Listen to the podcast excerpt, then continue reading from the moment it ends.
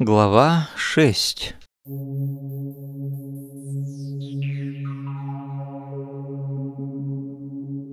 На обратном пути из института домой Иван наблюдал не столько за дорогой, сколько за женой, сестрой и Кешей.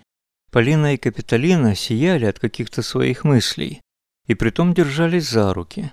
Кеша, как обычно, удобно устроился у Капитолины на коленях, и его умненькие пластмассовые глазки – тоже будто светились от очень приятных мыслей, как у ребенка на дне рождения. Иван не удержался и попытался из-под тяжка заглянуть в мысли своей жены, но тут же получил от нее ценный совет «За дорогой смотри». Совет последовал вовремя, потому что Иван чуть было не проехал на красный свет. «Вот, а я что говорю?» – заявила Полина вслух. «Ладно, ладно», – с улыбкой ответил ей Иван.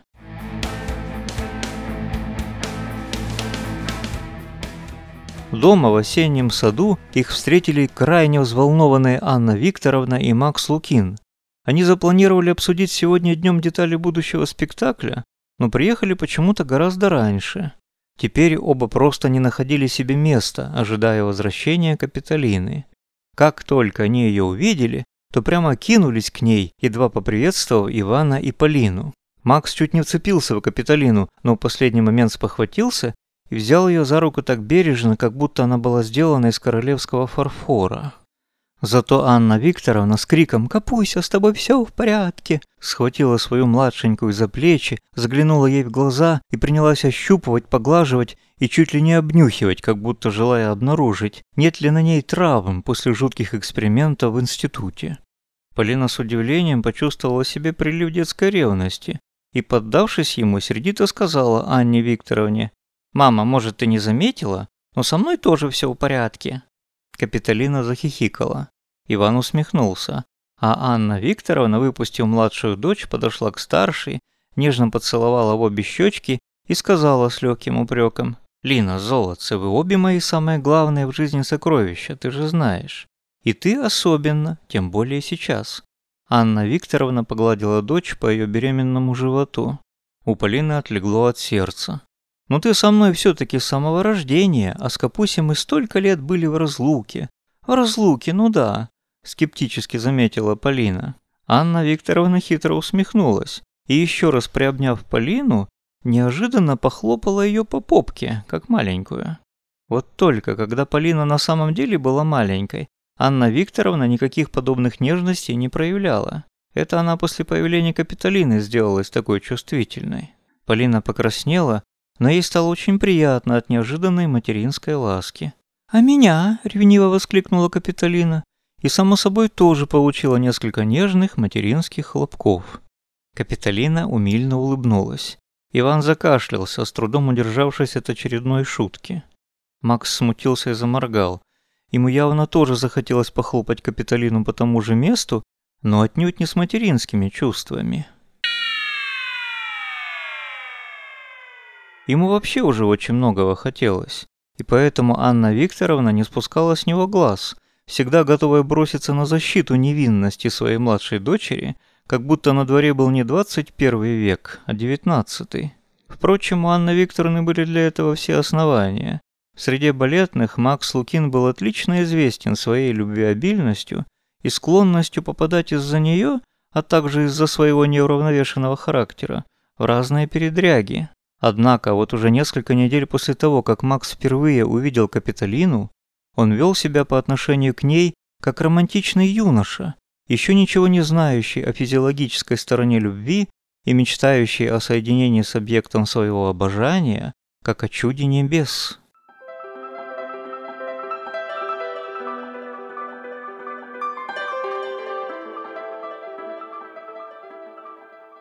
Былая неравновешенность Макса тоже куда-то испарилась, и все это время он держался исключительно благоразумно и предупредительно. В сочетании с юношеским романтизмом это выглядело просто магнетически. Макс даже совершенно перестал ерничать в ответ на ехидные замечания Анны Викторовны, из-за чего она тоже стала смягчаться, и вскоре они по-настоящему подружились. Оно и неудивительно, ведь их обоих объединяла страстная любовь к Капитолине. У Анны Викторовны материнская, а у Макса мужская. Капитолина за прошедшее время тоже изменилась, Ее невероятный аппетит пришел в норму, и оставаясь на самом деле все такой же особенной и непосредственной, как девочка-подросток, она становилась все более человечной и женственной, и явно все больше влюблялась в Макса. Уже совсем скоро между ними должно было произойти то, что всегда происходит между влюбленными, и Макс только ждал нужного дня и часа, чтобы сделать Капитолине предложение руки и сердца. За всеми этими преобразованиями Иван наблюдал с большим интересом. Пару дней назад он даже сказал Полине почти серьезно. «Смотри, сама не влюбись в этого баловня сцены». Полина улыбнулась и, поцеловав мужа, воскликнула. «Ни в кого, кроме тебя. Ты вне конкуренции». «О, как это приятно!» – воскликнул Иван. «К тому же чистая правда», – заявила Полина, награждая супруга новым поцелуем. Но сейчас Макс тоже, продолжая бережно держать Капитолину за руку, подался к ней и слегка прикоснулся своими губами к ее губам. Оба тут же порозовели от смущения, но все остальные сделали вид, что ничего не заметили.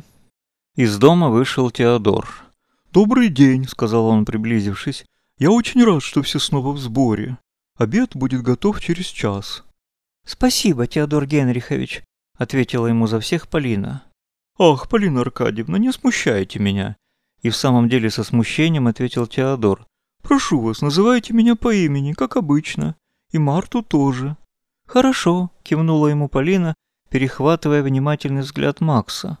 Она улыбнулась и передала его взгляд Капитолине. Та улыбнулась в ответ и мысленно сказала сестре.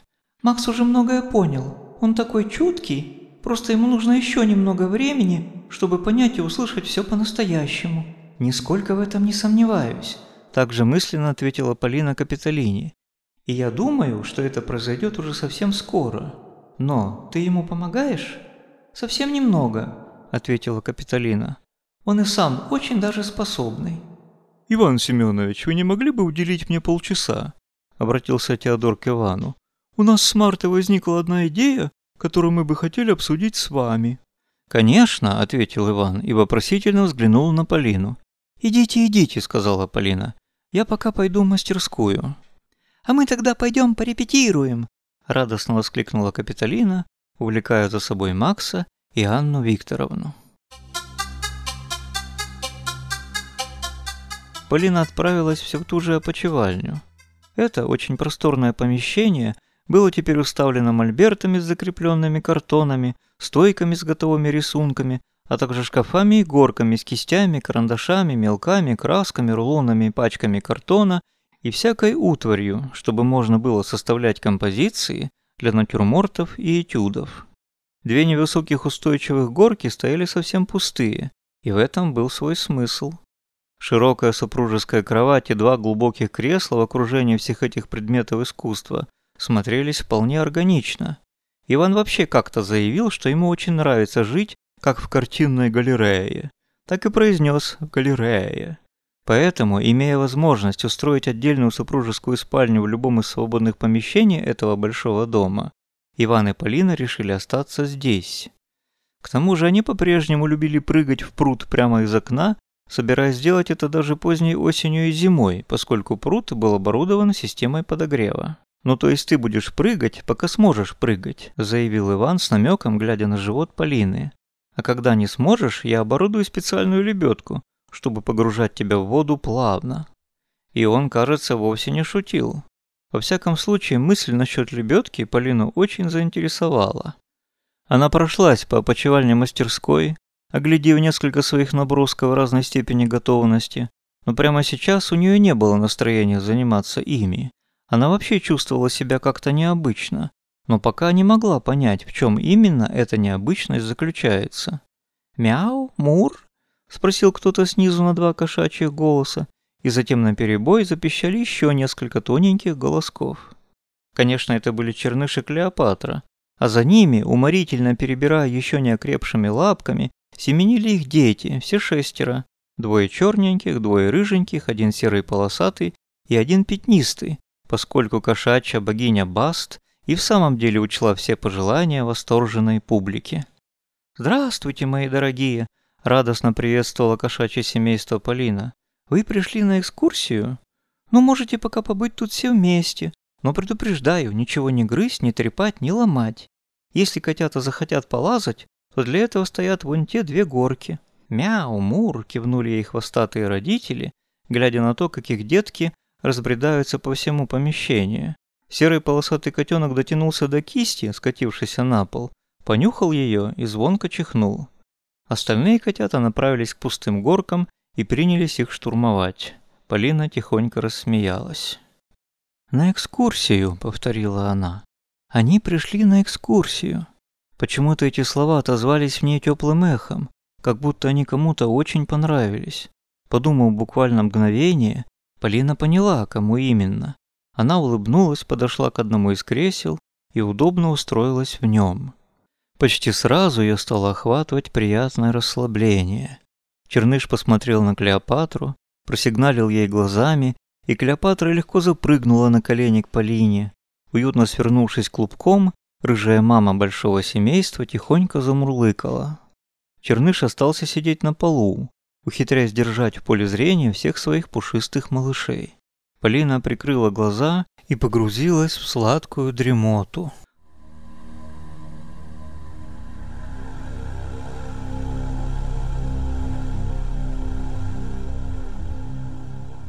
Тут же она переместилась в пространство космоса. На этот раз оно показалось Полине еще более глубоким и еще более бесконечным. Хотя что может быть больше бесконечности? Полина немного подумала над этим вопросом, но ответа не нашла. Она полетела между звезд, высматривая кого-то, и вскоре увидела две маленькие приближающиеся звездочки. Подлетев, они радостно закружились вокруг нее, и в тон этой радости засияли и заиграли все окружающие большие звезды и созвездия, но как-то необычно, как будто они обращались к Полине с предложением и просьбой в ответ на просьбу маленьких звездочек. Полина вгляделась и вслушалась в перемигивание звезд и ясно услышала. «Безопасно, все будет абсолютно безопасно. Они хотят на экскурсию. Пусть летят, пусть, мы присмотрим». «Но если вы присмотрите, тогда я не возражаю», – разрешила Полина.